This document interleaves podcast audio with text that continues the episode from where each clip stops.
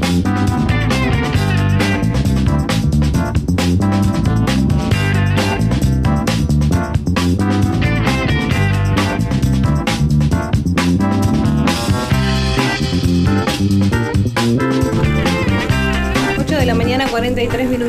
El país y retomamos el aire de voz al aire que estamos hasta las 10 de la mañana. Y como te dijimos hoy tenemos un programa bastante variado pero por supuesto tenemos nuestra columna de día viernes, columna política, así que vamos a eh, presentarlo a Alejo Paceto Vamos a analizar, entonces ya nos definimos analizando las internas de cara a las elecciones nacionales, así que muy buenos días. Bueno, gracias por venir al piso. Buenos días, Dani, ¿cómo andás? Sí, esta semana ya estamos entrando en el, digamos, en, el, en la primera de las fechas eh, dentro del calendario electoral, que en realidad tiene que ver la semana que viene, el miércoles, que es eh, la fecha en la cual se tienen que comenzar a inscribir las, las alianzas electorales eh, digo, esto dentro de las formalidades, como, como decía el calendario electoral.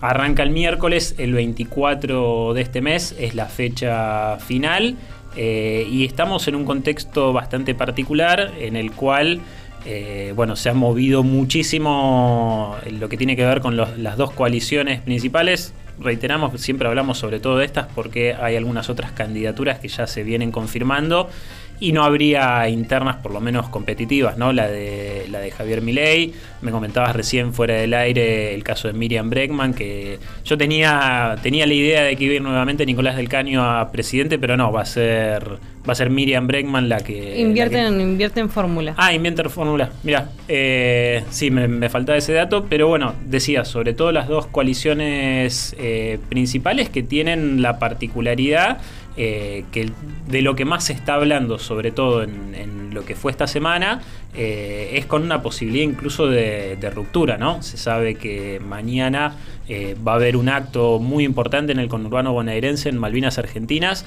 del Frente Renovador, y uno de los escenarios que se, que se baraja es, digamos, si efectivamente Sergio Massa eh, va, a pedir ser él, digamos, va a poner como definitivo ser o el candidato de la unidad o va a terminar rompiendo y que incluso se viene hasta especulando con que no sea solamente el ministro de Economía el que rompa con el, con el frente de todos, sino que efectivamente eh, se haga un nuevo frente o, una nueva, digamos, se, digamos, se conforme una fórmula también eh, con, integrantes del sector que responde mayormente a la vicepresidenta, con lo cual en ese caso la ruptura sería sobre todo con, con, Alberto Fernández, que hasta el momento sigue sosteniendo, creo que y lo va a seguir haciendo hasta las últimas consecuencias, la precandidatura de Daniel Scioli y bueno, la de Agustín eh, Rossi, que creo que es la menos competitiva en este caso.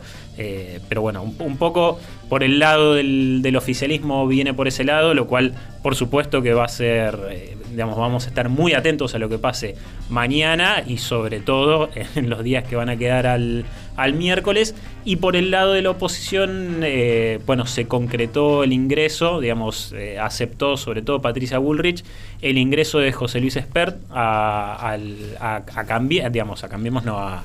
Me confundo porque incluso José Luis Espert sigue hablando de cambiemos y eso por ahí presta la confusión, ¿no? A Juntos por el Cambio.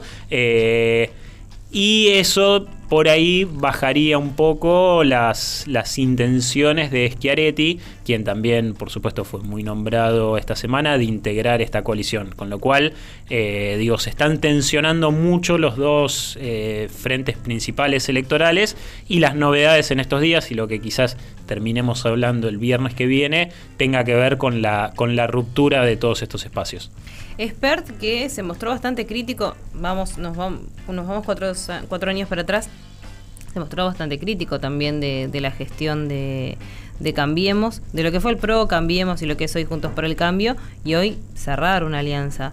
Bueno, eh, es también algo para, para eh, debatir de hasta qué punto, ¿no? En un momento se critica y después se forman determinadas alianzas. Lo mismo se podría decir Alberto Fernández, que en su momento estaba este, mm, con muchísimas diferencias respecto de Cristina y después termina siendo el candidato de.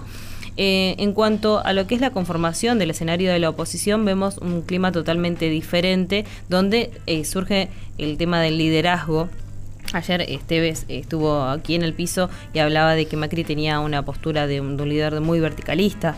Em, en el frente de todos esto em, sucede, pero de una manera eh, un poco más eh, disimulada o cómo es el tema de, los liderazgos, porque Cristina, por ejemplo, que es la máxima referente del oficialismo hoy, con un cargo de vicepresidenta, se termina corriendo siempre de ese lugar. Y en el caso de Alberto Fernández, que es la figura máxima del país, no lo es en términos de representatividad popular. Sí, por supuesto. Hay, hay, es interesante el caso, sobre todo compararlo, porque eh, lo, lo hemos charlado en algún momento, ¿no? Esto de Mauricio Macri corriéndose del escenario electoral y en este intento de construir una figura de máximo liderazgo del espacio, tratando de, de alguna manera, de imitar a Cristina, ¿no? Digamos, de ser el, principal ordenador del, espacio opositor. Eh, con un grupo, bueno, ahí que por supuesto que le genera también una contra. La, la, interna principal hoy que tiene Mauricio Macri es la de Horacio Rodríguez Larreta, ¿no? Más allá de que se dio a que va a ser finalmente Jorge Macri el candidato, uno de los principales candidatos, por lo menos por el lado del PRO, para la Ciudad Autónoma de Buenos Aires, pero tiene eh, desde ya una, una interna muy fuerte. Y por el lado del oficialismo, la figura de Alberto Fernández ha quedado, por supuesto, bastante desdibujada, como él, digamos, debería ser naturalmente, por decirlo de alguna manera, el líder o el ordenador principal del oficialismo. Bueno, parecería ser que es casi imposible, digo, sea quien sea, el ordenador por, digamos, por encima de Cristina Fernández de Kirchner. A todo esto se suma, bueno, una gestión en línea general, digamos, muy mala de todos estos años de Alberto Fernández. Eh, ha tenido su intento de, presentarse a la reelección, ya se dio de baja en su momento, pero que no logró eh, y que, digo, si, vemos hoy en día lo, que pasa hoy por hoy, lo que venimos hablando hace unos minutos, eh, incluso él tratando de postular y de empujar a Daniel Scioli, creo que ni así eh, logra lo que quizás debería lograr alguien como, digamos, siendo la figura del, presidente. ¿No? Hay un liderazgo ahí que está, por supuesto, muy desdibujado. Cristina se corre del escenario electoral, pero en definitiva es ella la que va a terminar definiendo, ¿no? Sí, también digo, por supuesto que eh, Massa es un jugador muy fuerte, es uno de los tres principales socios de la coalición originaria del Frente de Todos. El que perdió mayor poderío, digamos, es el presidente, pero Sergio Massa ahí termina, va a terminar siendo, eh, digamos, en estos días, el que de él dependería, como dijo en su momento eh, Malena Galmarini, no puedo decirlo textual como fue que lo expresó, pero como que el final eh, va a ser o no dependiendo de la decisión que tome Sergio Massa, el, final del frente, ¿no?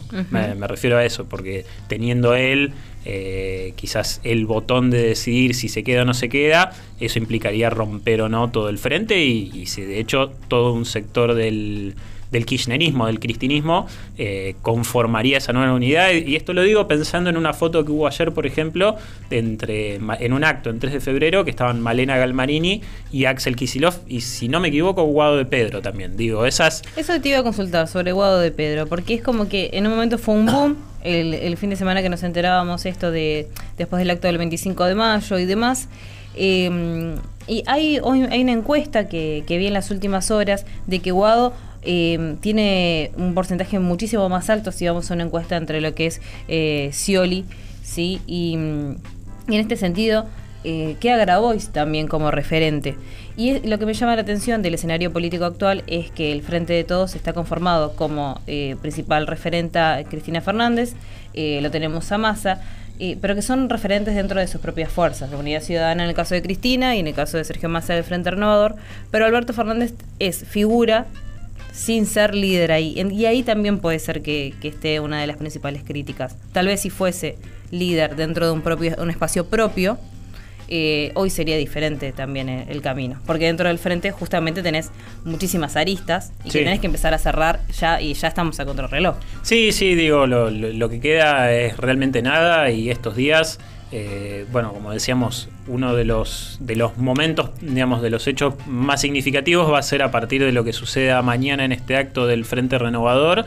Eh, y el miércoles, digo, lunes, lunes, martes y el mismo miércoles van a tener para, para vamos a estar divirtiéndonos, ¿no? De alguna manera, pero, pero van a ser cuatro o cinco días realmente muy intensos para la política, que viene siendo muy intensa en los últimos, en los últimos meses y que es realmente muy llamativo que a esta altura de las circunstancias y teniendo en cuenta que ya eh, estamos muy en tiempo de descuento, no se sabe qué va a pasar. Ni siquiera quién, no solo quién van a ser eh, los que se inscriban como candidatos, sino, digamos, es esa opción y la otra es romper los frentes electorales, no solo del oficialismo, sino también de la oposición. Una lectura que, que, hago eh, en base a la entrevista que tuvimos en el blog anterior, el Frente Renovador habla del concepto de ir por una política donde no hablemos de individualidad, sino de, sino de algo más colectivo. Y esto lo podríamos traducir en una especie de guiño respecto de, la no ruptura ¿sí? del frente de todos, considerando que eh, se entienden las diferencias, pero sería catastrófico pensar en la ruptura del frente de todos, no porque el frente en sí ya no sirva más ni nada por el estilo, sino porque eh, daría eh, mayor ventaja ¿sí? a lo que es hoy la oposición. Y se habla también del crecimiento que ha tenido Javier Milei en los últimos meses. Em, y también un intento de cercanía de Macri, de Bullrich para con Milei y las diferencias que tiene Milei con Larreta, que es lo que termina de hacer un quiebre y pone eh, posturas totalmente diferentes eh, en el escenario de la política. Pero concuerdo en em, que estamos con muy poco tiempo más me parece que eh, el concepto de campaña electoral, como lo veíamos años anteriores o hasta las últimas elecciones, tal vez ya no sea eh, el mismo por la fugacidad que tiene no solamente la noticia en el ámbito periodístico, sino también para los sucesos políticos. Sí, hay incluso un, concepto que del cual se viene hablando mucho en, los últimos tiempos, eh, por ahí de un enfoque más teórico, que tiene que ver con el aceleracionismo de la política, ¿no? y la realidad es que a ver, desde ya que son funcionarios de primera línea, si lo pensamos en el caso de los dos que podrían ser del oficialismo, ¿no? El ministro de Economía, el ministro del Interior, eh, que uno dice, bueno, son, son personalidades, son liderazgos que están instalados en la sociedad.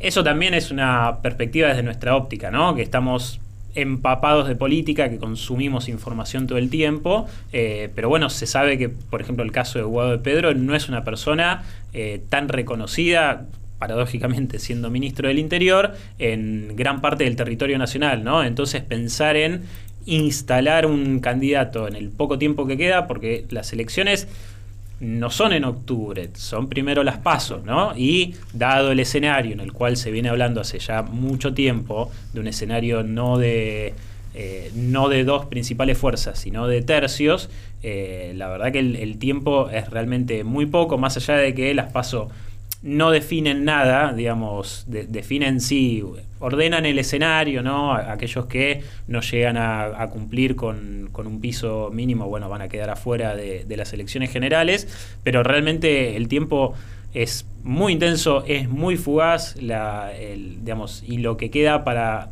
tratar de llevar adelante una campaña eh, es abrir y cerrar los ojos y se termina, ¿no? Entonces, creo que es uno de los grandes problemas y, creo que es una de las es otra de las lecturas que no están haciendo bien eh, quienes todavía no han definido cuáles van a ser las candidaturas. Y volviendo a lo que vos decías al principio eh, por supuesto que esto de alguna manera termina favoreciendo el crecimiento de Javier Milei, porque siempre decimos el electorado de Milei, eh, desde el sentido más común, que dice se están matando, digamos, la casta política se está matando, eh, independientemente de lo que nosotros vamos a considerar sobre ese tipo de discurso, ¿no? Pero es la casta política se está matando y este ya tiene definida su candidatura y nos está proponiendo cosas. Lo charlaremos en otro momento cuáles son las propuestas, ¿no? Pero, eh, pero por supuesto que de alguna manera el que va a terminar siendo favorecido es él y el mayor daño que genera toda esta digamos, esta interna feroz para estos últimos días es al mismo, en este caso, el mismo oficialismo, ¿no?